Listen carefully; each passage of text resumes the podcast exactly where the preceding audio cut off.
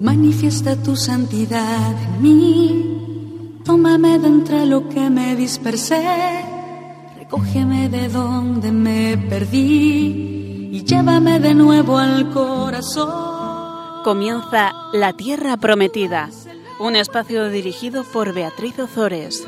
el agua pura,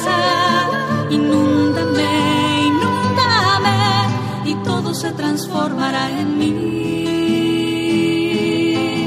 Tú eres el agua viva,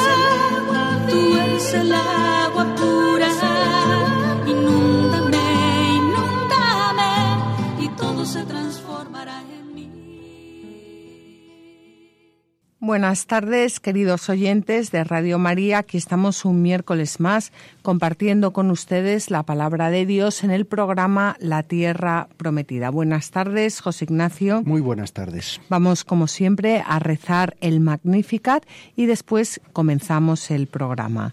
Proclama mi alma la grandeza del Señor, Se alegra mi espíritu en Dios mi Salvador. porque ha mirado la humillación de su esclava, Desde ahora me felicitarán todas las generaciones. porque el poderoso ha hecho obras grandes por mí. Su nombre es santo. y su misericordia llega a sus fieles de generación en generación. Él hace proezas con su brazo. Dispersa a los soberbios de corazón Derriba del trono a los poderosos. y enaltece a los humildes, A los hambrientos los colma de bienes. y a los ricos los despide vacíos, Auxilia a Israel, su siervo, acordándose de la misericordia como lo había prometido a nuestros padres, en favor de Abraham y su descendencia por siempre. En el programa pasado veíamos cómo los israelitas, una vez sellada la alianza con Dios y constituidos como pueblo de Dios, se ponen en camino hacia la tierra prometida. Había pasado ya un año desde que salieron de Egipto y ahora reanudan su camino. Tras una serie de vicisitudes, los israelitas llegan al desierto de Parán, en Cadés, desde donde Dios les ordena que exploren la tierra que Él mismo les va a dar en propiedad. Pero el pueblo no está preparado todavía para tomar posesión de ella a partir de la idea de fondo de la constante rebelión por parte del pueblo, en los capítulos 13 y 14 del libro de Números, que vamos a ver hoy, encontramos una explicación de por qué los israelitas no entraron directamente en la tierra prometida desde Cadés, sino que tuvieron que dar un largo rodeo para entrar desde Transjordania. La causa fue, en definitiva, su falta de obediencia al Señor, su desprecio hacia la tierra prometida y hacia los dones de Dios y su añoranza de Egipto. Pues vamos a comenzar, estamos en el capítulo 13 del libro de números y vamos a leer los versículos 1 al 3 en, el que, eh, en los que el Señor le pide a Moisés que explore la tierra prometida. El Señor habló a Moisés diciendo, Envía a unos hombres para que exploren la tierra de Canaán que yo doy a los hijos de Israel.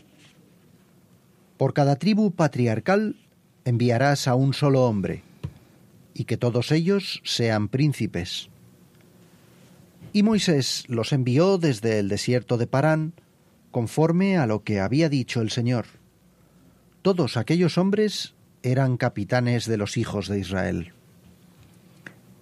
A mí, antes de comentar este, estos versículos, José Ignacio, hay algo que ya comentamos en el programa pasado, pero que me sigue sorprendiendo muchísimo, y es como eh, Dios hace las cosas progresivamente.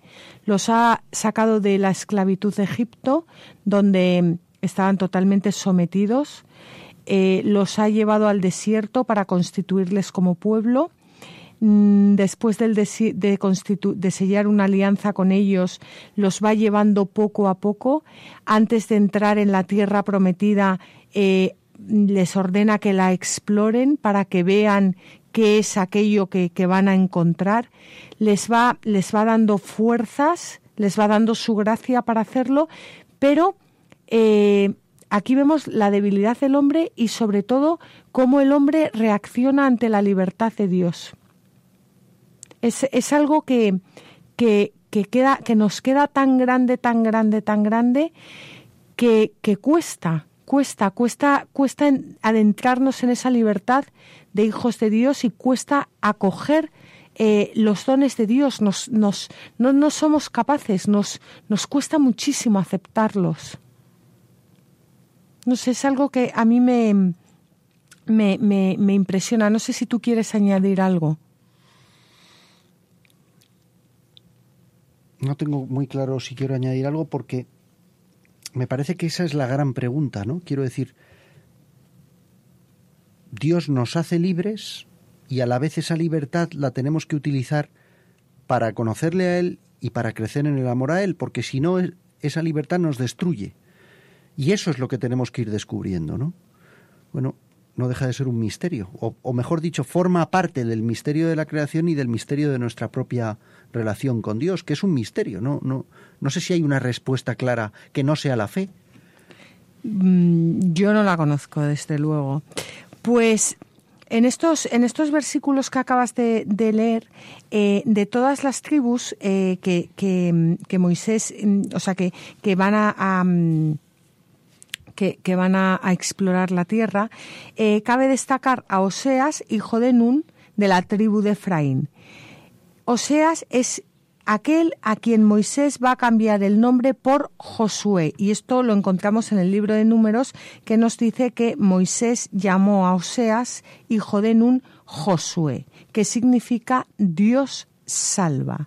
Josué salvará al pueblo de parte de Dios y por supuesto es figura de Jesucristo cuyo nombre Jesús significa eh, lo mismo que Josué y por esto Josué es llamado a veces eh, Jesús. Vamos a, mm, a, leer un comentario de Eusebio de Cesarea con respecto a, al nombre de, de Josué que no tiene desperdicio.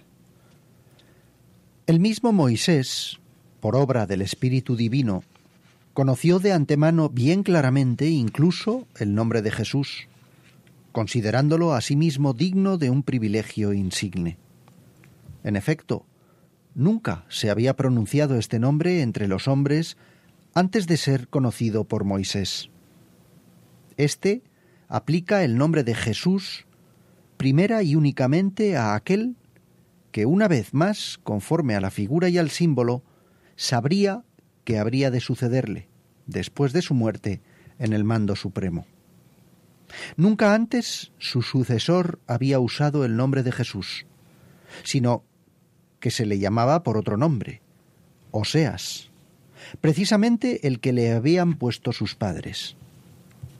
Moisés le dio el nombre de Jesús como un privilegio precioso, mucho mayor que el de una corona real. Le dio ese nombre porque en realidad, el mismo Jesús, hijo de Nun, era portador de la imagen de nuestro Salvador, el único que después de Moisés, y después de haber concluido el culto simbólico por el transmitido, le sucedería en el mando de la verdadera y finísima religión. Es impresionante la sensibilidad que tienen los padres de la Iglesia para, para para captar eh, la, la, profundidad que hay en las escrituras.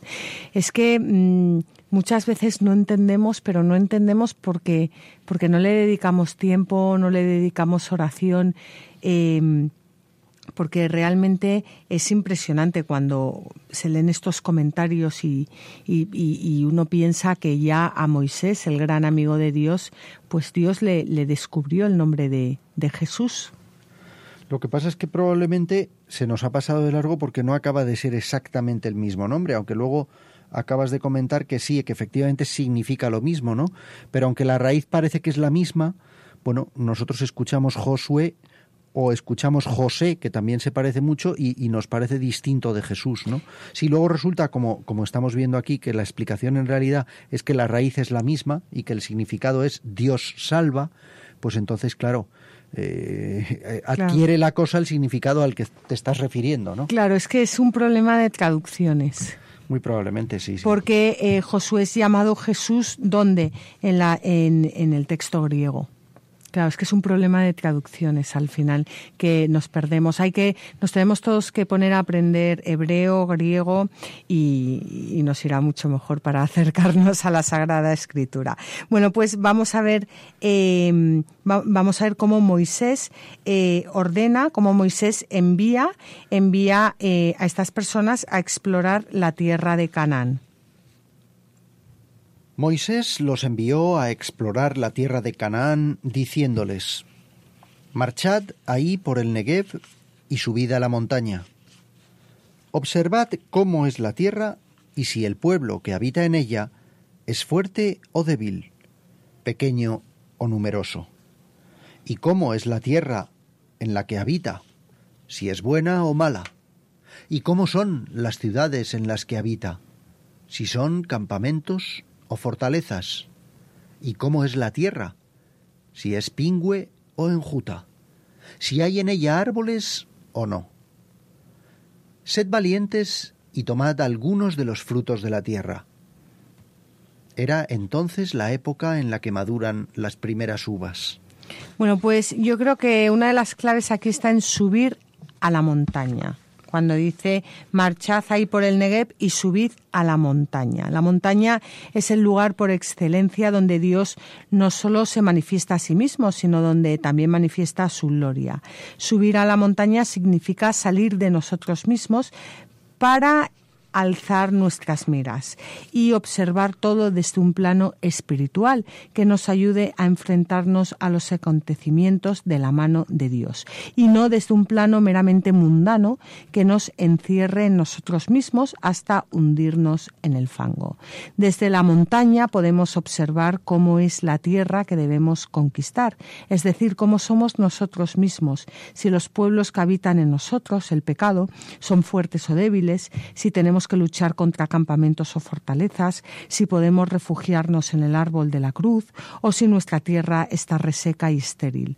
Solo desde la montaña y agarrados a la mano de Dios podemos echar una ojeada a nuestras vidas e iluminarlas, iluminarlas, perdón, iluminarlas eh, eh, con la luz de Cristo, ver todo aquello que necesitamos cambiar o arrancar de nuestra alma para poder conquistarla y exterminar todo pecado que hay en ella. Pero para ello necesitamos ser valientes, no tener miedo, abrir las puertas a Cristo y tomar algunos frutos de esa tierra en la que comienza a madurar las primeras uvas, en la que comienza a forjarse la pasión de Cristo.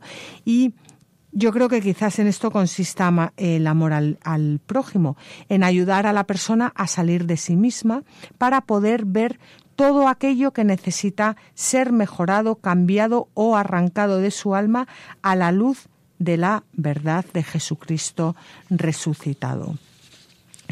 Pues vamos a ver cómo estas eh, personas eh, suben, eh, suben por el, por el Negev, como les ha ordenado eh, Moisés y llegan hasta Hebrón. Subieron por el Negev y llegaron hasta Hebrón, donde estaban Ahimán, Sesai y Talmai, descendientes de Anac. Hebrón había sido fundada siete años antes que Soán de Egipto.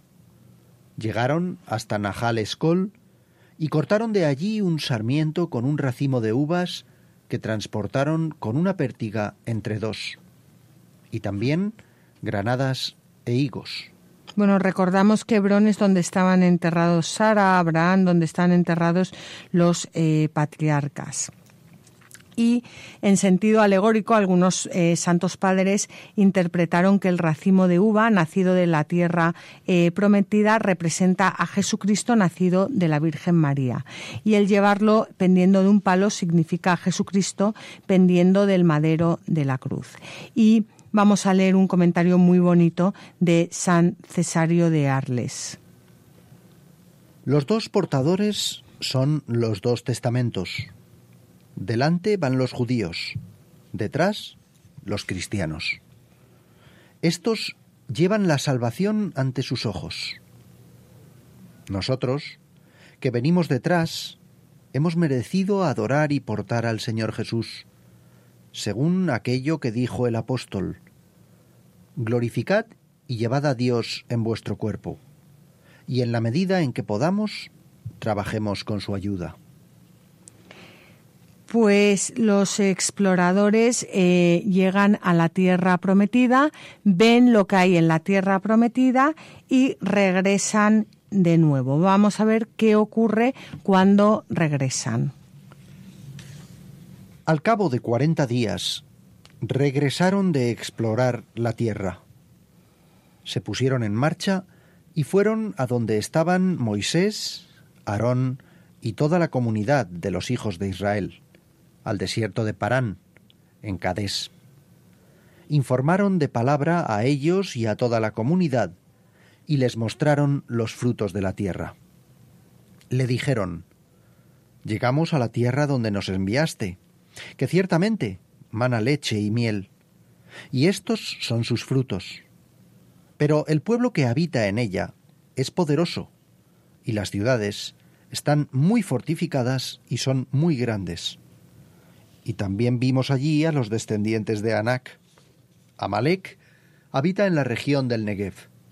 El hitita, el jebuseo y el amorreo habitan en el monte, y el cananeo habita junto al mar y a la orilla del Jordán. Pues los exploradores llegan de la tierra prometida y vienen totalmente, han estado allí 40 días, eh, vienen totalmente mm, desanimados. Eh, recuerden ustedes que los descendientes de Anak eran esos gigantes que eh, habían, mm, habían nacido como eh, fruto mm, de, de, las relaciones entre los hijos de Dios y, los, y, y las hijas eh, de los hombres. Bueno, pues cuando conseguimos salir de nosotros mismos y somos capaces de mirar nuestras vidas desde la luz de Dios y no desde las tinieblas de nuestro pecado, es cuando eh, somos capaces de ver el pecado que hay en nosotros. Pero solo si confiamos en Dios podremos realmente enfrentarnos y vencer el pecado que llevamos dentro. Eh, ¿qué, le, ¿qué, le ocurrió, ¿Qué le ocurrió a los exploradores que fueron eh, a la tierra prometida. Vieron, vieron lo que había en la tierra prometida, vieron los pueblos que habitaban en la tierra prometida y volvieron muertos de miedo. ¿Qué ocurre aquí? Que no han sabido, no han sabido ver, eh, mirar la tierra prometida a la luz de Dios, bajo las promesas de Dios de la mano de Dios, como pueblo de Dios, sino que han mirado la tierra prometida dentro de sí mismos, dentro de su pecado. Y entonces, claro, vuelven muertos de miedo, porque si están ahí los eh, descendientes de Anak, que eran unos gigantes, eh, si, si están todos estos que eran malísimos, claro, vuelven que no quieren ir ahí para nada, por lo menos al faraón ya le conocen, ya saben lo que hay, pero entrar en algo desconocido, lo encuentran, no, no, no, no, o sea, no tienen ninguna eh, confianza en Dios. Yo aquí lo que he hecho, eh, bueno, es que esto, esto es un poco largo, pero eh, he cogido, he cogido un, un texto eh, del capítulo 7 del libro del Deuteronomio en el que encontramos la respuesta a estos versículos que acabamos de leer. Es un texto largo, es, es, un texto bastante largo, pero yo le voy a pedir a José Ignacio que lo lea, porque es un texto precioso. Y, y, yo creo que nos explica muy bien qué ocurre cuando nosotros no abrimos nuestro corazón a, a, Dios, cuando no nos ponemos en sus manos, cuando no confiamos en Él, que es que volvemos siempre muertos de miedo, no, no, y bueno, vamos, vamos a leerlo y yo les invito a ustedes a que, a que lo escuchen y a que lo saboreen y, y, a que lo disfruten. Cuando el Señor, tu Dios, te introduzca en la tierra en la que estás a punto de entrar para tomar posesión, y expulse a muchas naciones delante de ti, hititas y girgaseos, amorreos y cananeos, pereceos, jebeos y jebuseos, en total siete naciones más grandes y poderosas que tú, y el Señor, tu Dios, te las entregue y tú las derrotes, las consagrarás al anatema y no sellarás pacto con ellas ni las tendrás misericordia. No te emparentarás con ellas, no darás tu hija a su hijo y no tomarás su hija para tu hijo, porque apartaría a tu hijo de seguirme y darían culto a otros dioses, con lo que se encendería la ira del Señor contra vosotros, y pronto te destruiría. Por tanto, debéis hacer con ellas del siguiente modo.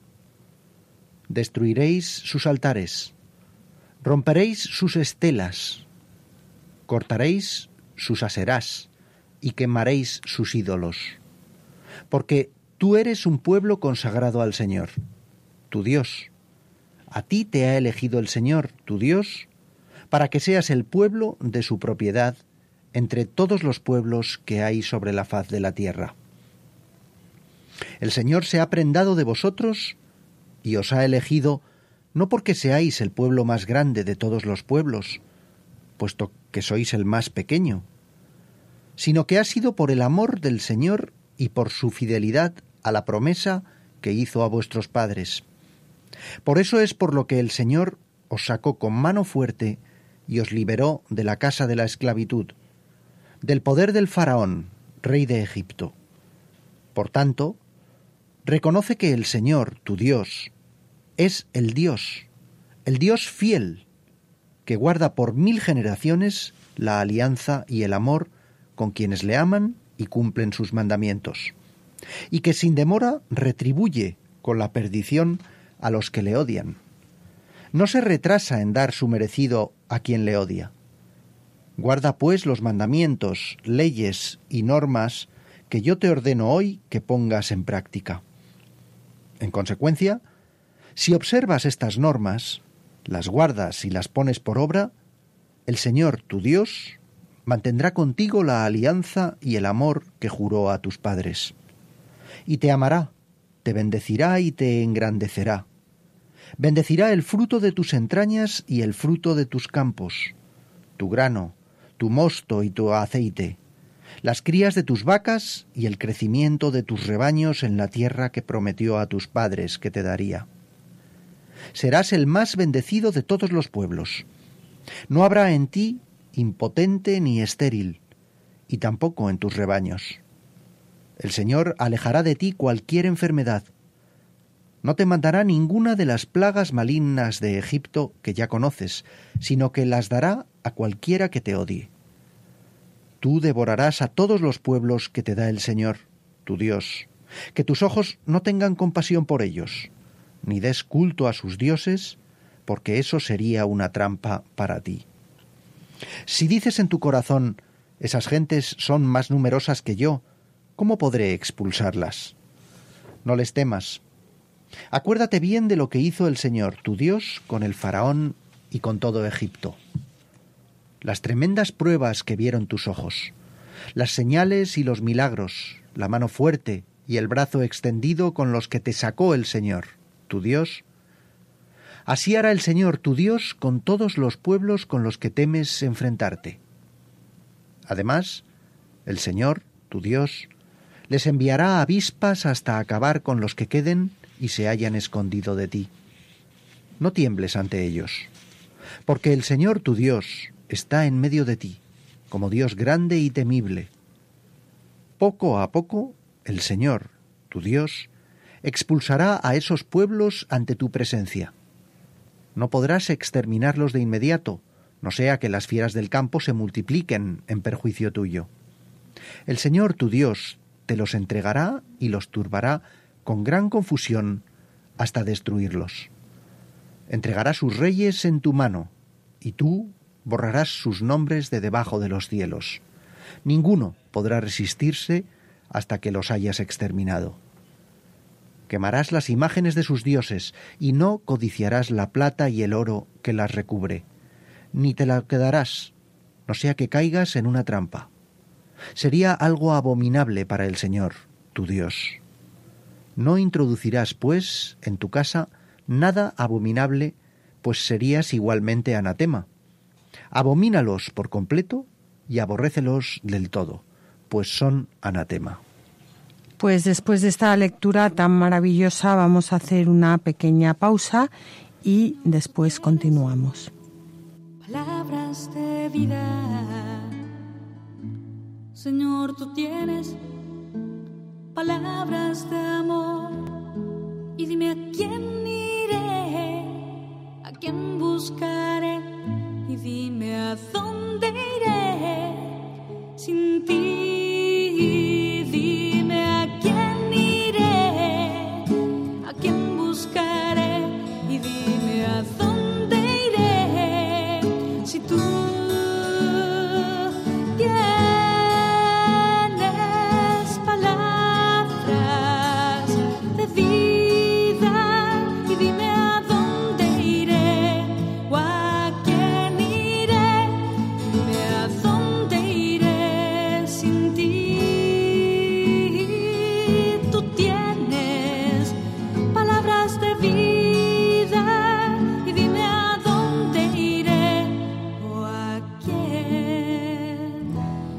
Buscaré.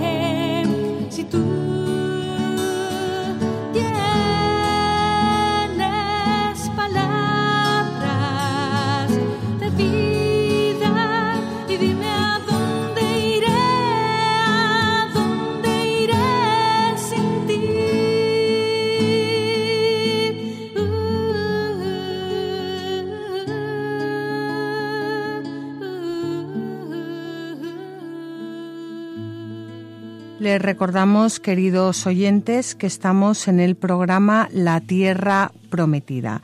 Veíamos cómo el pueblo de Israel está a las puertas de la Tierra Prometida y Moisés, por orden de Dios, manda a unos exploradores a que exploren aquella tierra que Dios les va a dar en propiedad. Estos exploradores ven no a la luz de Dios, sino a la luz de sí mismos esa tierra y eh, vuelven mm, con miedo diciendo que está eh, llena de personas, eh, de gigantes y que, eh, bueno, pues que es imposible conquistar esa, esa tierra. Hemos leído un texto precioso, el capítulo 7 del libro del Deuteronomio, que da realmente respuesta a pues pues pues a, esta falta de confianza que estamos viendo por parte del pueblo de Dios. Será un texto largo, pero que hemos querido leer porque eh, nos sirve a todos para hacer oración y para eh, agarrarnos a Dios en los momentos más difíciles de, de, nuestra vida. Desde luego no tenía desperdicio y estamos poco acostumbrados a leer eh, la palabra de Dios, pero la palabra de Dios es viva y eficaz y ya por el hecho de escucharla eh, pues nos transforma y cambia nuestros eh, corazones. Vamos a continuar ahora. El problema, como ya hemos visto y como hemos leído en el libro del Deuteronomio, está en que el pueblo no confía en el Señor. ¿Y qué hace el pueblo? Lo de siempre, si es que no es nada nuevo.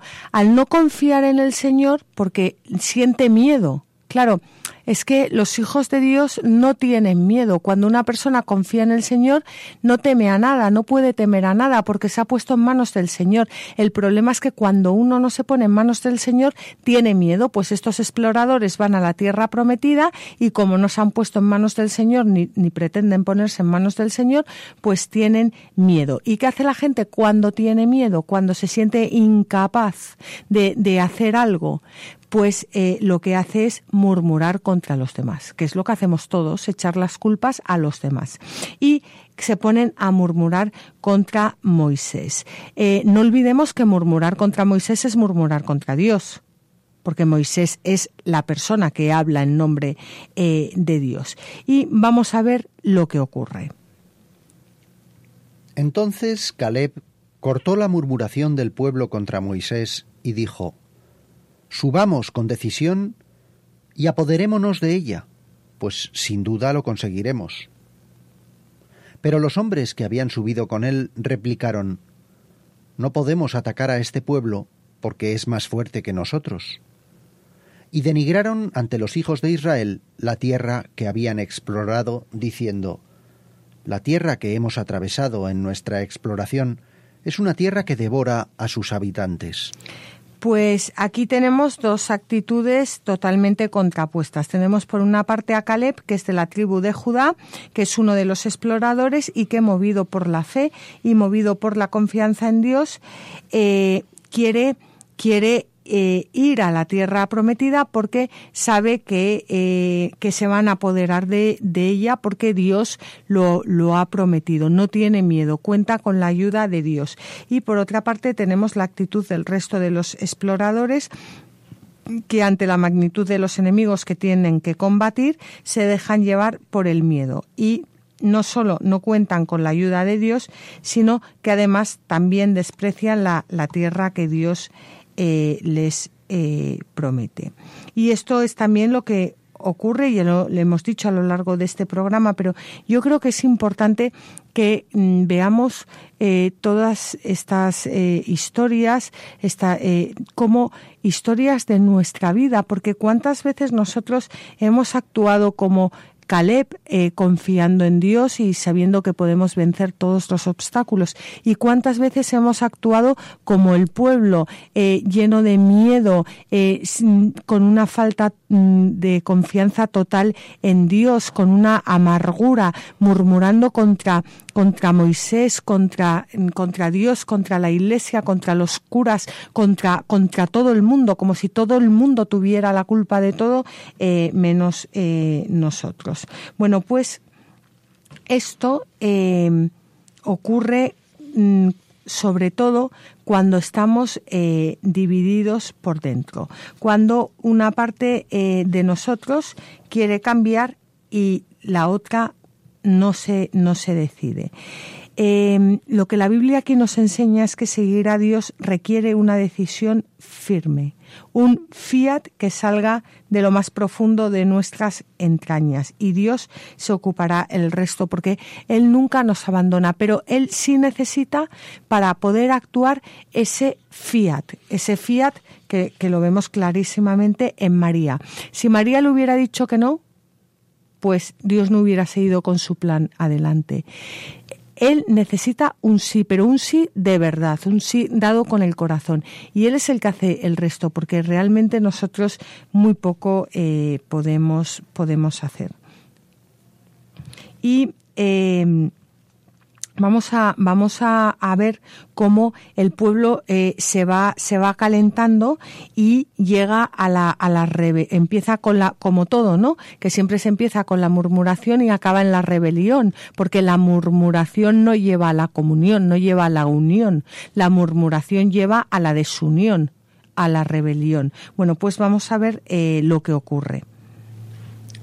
Todos los hijos de Israel murmuraron contra Moisés y contra Aarón, y toda la comunidad les dijo, Ojalá hubiéramos muerto en la tierra de Egipto o en este desierto. Ojalá hubiéramos muerto. ¿Por qué el Señor nos ha traído a esta tierra para hacernos caer a filo de espada? Tomarán como botín a nuestras mujeres y a nuestros niños. ¿No sería mejor volvernos a Egipto? Y se decían unos a otros, nombremos a un jefe y volvamos a Egipto. Bueno, pues la rebelión llega a su punto culminante con la pretensión de elegir otro jefe en vez de Moisés y volverse a Egipto. O sea, la verdad es que es impresionante. Es, es que, es que, es, que, mm, o sea, después de todo lo que hemos visto, después de que Dios sacara al pueblo de Egipto, después de, de, de, de, perdonarles, de amarles, de llevarles, de guiarles, de aguantarles, porque son insoportables, la verdad. Eh, bueno, somos todos insoportables. Pues después de todo eso, ya les ha llevado a la tierra prometida, ya les ha enseñado la tierra prometida, la tierra que emana leche y miel, que se las va a dar, que se la va a dar en propiedad. Pues no. Pues ahora deciden que lo mejor que pueden hacer es nombrar a otro jefe que no es el que Dios les ha puesto, el que habla en nombre de Dios, y volverse a Egipto. Es que eh, cuando dicen que la paciencia de Dios es infinita, es que la paciencia de Dios es infinita. Y eh, no, solo, no solo querían nombrar otro jefe y volverse a Egipto, sino que vamos a seguir leyendo. Pero toda la comunidad hablaba de apedrearlos. Entonces la gloria del Señor se hizo visible en la tienda de la reunión a todos los hijos de Israel. El Señor dijo a Moisés, ¿Hasta cuándo me injuriará este pueblo? ¿Y hasta cuándo no creerán en mí a pesar de todos los signos que he obrado entre ellos? Los castigaré con la peste y los rechazaré, y te daré una nación más grande y fuerte que ellos. Pues esto es exactamente lo que el Señor nos dice a cada uno de nosotros en este momento. ¿Hasta cuándo? ¿Hasta cuándo me injuriará este pueblo? ¿Y hasta cuándo no creerán en mí a pesar de todos los signos que he obrado entre ellos? Y eh, no olvidemos que lo hemos dicho antes, que el pueblo está murmurando contra Moisés. Moisés habla en nombre de Dios porque Moisés es profeta.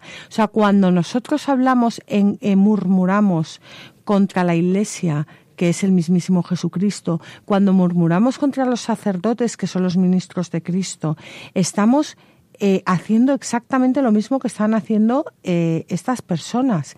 Estamos, cuando una persona habla mal de un sacerdote o habla mal de la iglesia, está murmurando contra el mismísimo Jesucristo. Aquí es que hemos dividido en nuestra sociedad todo en compartimentos. Por una parte está Cristo, por otra parte está la Iglesia, por otra parte están los sacerdotes. No, no, no. Es que es todo lo mismo. Y, y Moisés, Moisés que el pobre debe de estar harto de, de, todo este, este, este pueblo, eh, continúa intercediendo incesantemente por él ante Dios. O sea, una cosa es que Moisés eh, esté, esté cansado del pueblo y otra cosa es que ante Dios continúa intercediendo incesantemente, suplicándole que perdone la culpa de este pueblo como corresponde a su gran misericordia. Y esto es lo que conocemos como la comunión de los santos. Vamos a leer un comentario de Simeón, el nuevo teólogo. Con una actitud parecida a Dios, Moisés no quiere ser salvado él solo, pues ligado espiritualmente al pueblo por la caridad santa del Espíritu Santo, no quiso entrar únicamente él solo en el reino de los cielos, si ello significaba tener que separarse de su pueblo. Oh atadura santa, oh fuerza indescriptible, oh alma de pensamientos celestiales. Incluso, por decirlo mejor, henchida de Dios y que ha llegado a la perfección suprema en el amor a Dios y al prójimo. Pues Moisés conoce el abismo del corazón misericordioso de Dios y si nosotros no somos capaces eh, de conocer la bondad eh, de Dios, no podremos amarle nunca. Y esto es importantísimo. Si no nos esforzamos en conocer a Dios, si no nos esforzamos en, en bueno, en, intentar eh, conocer, que es un misterio, claro, su misericordia, no podremos amarle, porque no esperaremos de él más que exigencias y castigos. Eh, cuando, cuando una persona eh, no ama, lo, lo que hace es dar miedo. O sea, pues gritar, atemorizar. Cuando una persona no se siente amada, pues se siente atemorizada. En el amor no, no hay miedos, o sea, el, amor no es un, un, un griterío y, y, no, no, el, el, el amor es, es, es, otra cosa, pero para, para poder eh, para poder sentirnos amados por Dios, tenemos que, abrir nuestros corazones a ese, a ese amor de Dios y tenemos que dejar que entre en nosotros. ¿Y qué pasa? Que el hombre soberbio no quiere creer en la misericordia de Dios. ¿Por qué? Porque el hombre soberbio confía en sus propias eh, fuerzas y en vez de amar a Dios, en vez de amar al Padre, lo que hace es temer sus castigos. Y por eso la soberbia es lo que más ofende el corazón paternal de Dios. Porque duda de su bondad y le cree capaz de traicionarnos. Es que eh, es, es, muy, es muy duro, es, eh, mm, es muy duro, pero al final la soberbia lleva a eso, a ver en Dios a un enemigo. Eso es a lo que realmente lleva la soberbia. Y en esto consistió el pecado de Adán. Y lo mismo ocurre con aquellos que se atreven a criticar las sagradas escrituras o se escandalizan de ellas en vez de creer en la que la palabra de Dios es un instrumento de santificación, como Jesús mismo nos enseñó cuando le dijo al Padre, santifícalos en la verdad, tu palabra es la verdad. Bueno, pues Dios no puede introducirnos en la tierra prometida y mucho menos en el cielo si no abrimos nuestro corazón a su amor, a sus palabras, a su invitación, a ser nuestro Padre, si no dejamos que sea nuestro Padre y si no somos sus hijos. Y de ahí la necesidad de la fe en Dios, de la que nos habla el autor de la carta a los hebreos, recordando la rebeldía de este pueblo y que ahora vamos a leer. No es un texto tan largo como el anterior, es un texto un poco largo, pero es un texto precioso del Nuevo Testamento, de la carta a los hebreos, en la que encontramos eh, pues la, respuesta que Dios da a, ante a ese pueblo ante su falta de confianza. Por eso, como dice el Espíritu Santo, si hoy escucháis su voz, no endurezcáis vuestros corazones como sucedió en la rebelión el día de la tentación en el desierto, cuando vuestros padres me tentaron y me sometieron a prueba, aunque habían visto mis obras durante cuarenta años. Por eso me indigné contra esta generación y dije, están siempre extraviados en su corazón y no han conocido mis caminos. Por eso juré en mi ira, no entrarán en mi descanso. Vigilad, hermanos, para que ninguno de vosotros tenga un corazón malvado y sin fe que le haga apostatar del Dios vivo. Al contrario, exhortaos mutuamente todos los días mientras perdura aquel hoy, para que nadie se endurezca por la seducción del pecado. Pues hemos sido hecho partícipes de Cristo a condición de que mantengamos firme hasta el fin la segura confianza del principio. Cuando se dice, si hoy escucháis su voz, no endurezcáis vuestros corazones como sucedió en la rebelión. ¿Quiénes son los que, habiéndole oído, sin embargo, se rebelaron? ¿Acaso no fueron todos los que salieron de Egipto gracias a Moisés? ¿Y contra quiénes se indignó durante cuarenta años? ¿No fue acaso contra los que pecaron, cuyos cadáveres cayeron en el desierto? ¿Y a quienes juró que no entrarían en su descanso sino a los incrédulos? Vemos así que no pudieron entrar a causa de la incredulidad. Pues el Señor eh, castigó a todos aquellos que no habían creído en Él a no entrar en la tierra prometida.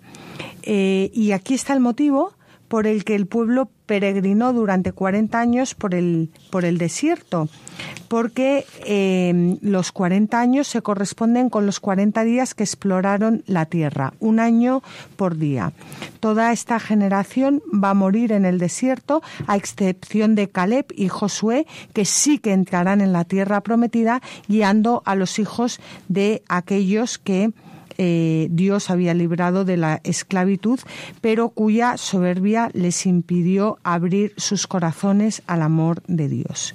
Bueno, pues una vez que Dios les reveló el castigo, hubo algunos que eh, no lo aceptaron y quisieron conquistar la tierra por sí mismos, sin contar con la ayuda de Dios antes que morir en el desierto. Desde luego, antes de leer el texto, eh, simplemente comentar que es que es toda una, una, una contradicción, José Ignacio, que yo no sé, yo es que la veo, pero, pero, pero mm, vamos, en, en nuestras vidas, porque primero eh, van a la tierra prometida y no confían en Dios y piensan que ahí no se meten ni de suerte porque que eso no lo van a conquistar en su vida por mucho que Dios les haya prometido y se, y se vuelven queriendo meter miedo a los demás para volverse todos a Egipto.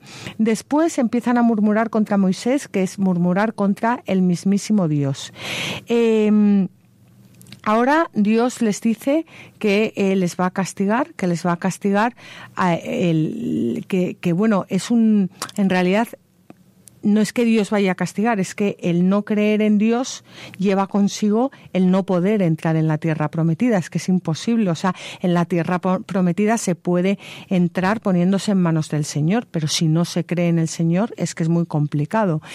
Eh, bueno, pues ahora que Dios les dice que van a morir en el desierto y que no van a entrar en la tierra prometida, ahora vamos a ver cómo quieren entrar en la tierra prometida y conquistar todo.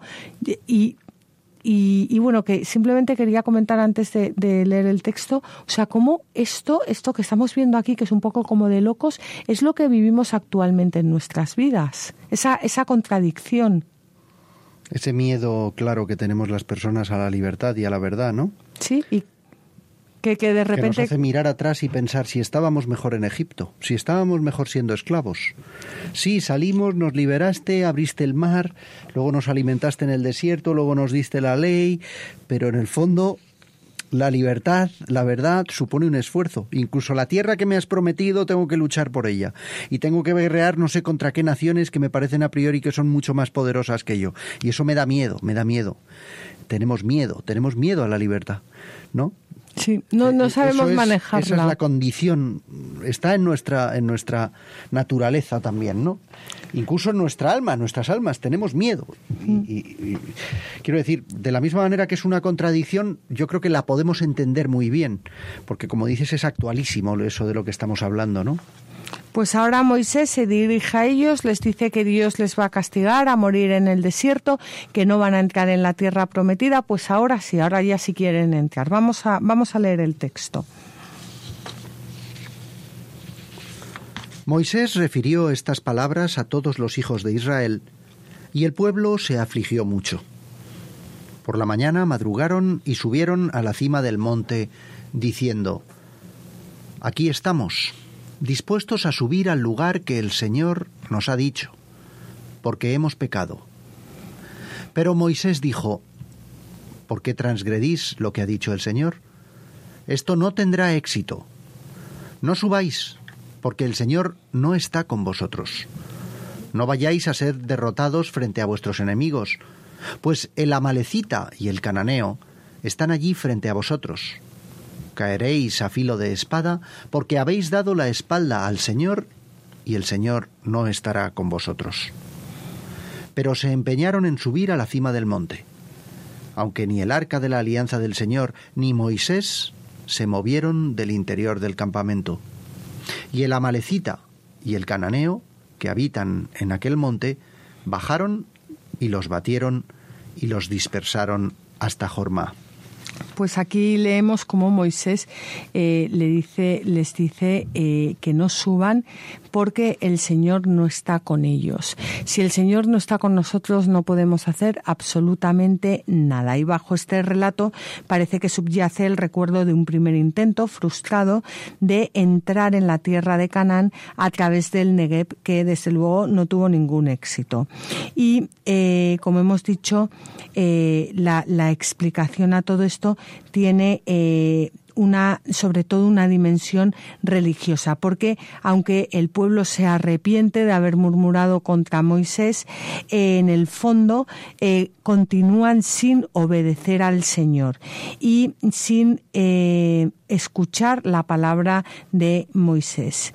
Es más, prescinden de Dios, prescinden de Moisés, prescinden de la alianza y ahora quieren conquistar la tierra prometida con sus propias fuerzas. Y desde luego el resultado eh, mostró su gran error y puede ser para nosotros una lección, que es la lección que nos da Cristo. Sin mí no podéis hacer nada. Y nada, claro, es que es absolutamente nada. Bueno, pues este es el primer intento frustrado de entrar en la, en la tierra prometida. Vamos a, a finalizar aquí el programa y eh, les damos las gracias, como siempre, por haber compartido este eh, rato con nosotros. Volveremos a estar con ustedes de nuevo dentro de 15 días. Saben que la semana que viene pueden escuchar el programa Hagamos viva la palabra con Adolfo Galán. Pueden escribirnos a la tierra prometida radiomaria.es y pueden escuchar nuestros programas en la web de Radio María www.radiomaria.es o en la web eh, www.latierraprometida.es también pueden pedir los eh, programas eh, grabados al teléfono 902 500 518 y como siempre les animamos a que cojan sus Biblias y no dejen de leerlas, meditarlas y rezarlas porque en los libros sagrados el Padre que está en los cielos sale amorosamente al encuentro de sus hijos para conversar con ellos. Mis rocas ya no harán daño a nadie mis montes se harán camino para todos. Mi pasto abundante medicina será para todo el que coma de mí. Yo seré la tierra que emana leche y miel. Así concluye en Radio María La Tierra Prometida con Beatriz Ozores. Tú el agua pura. Inúndame, inúndame, y todo se transformará en mí. Tú eres el agua viva.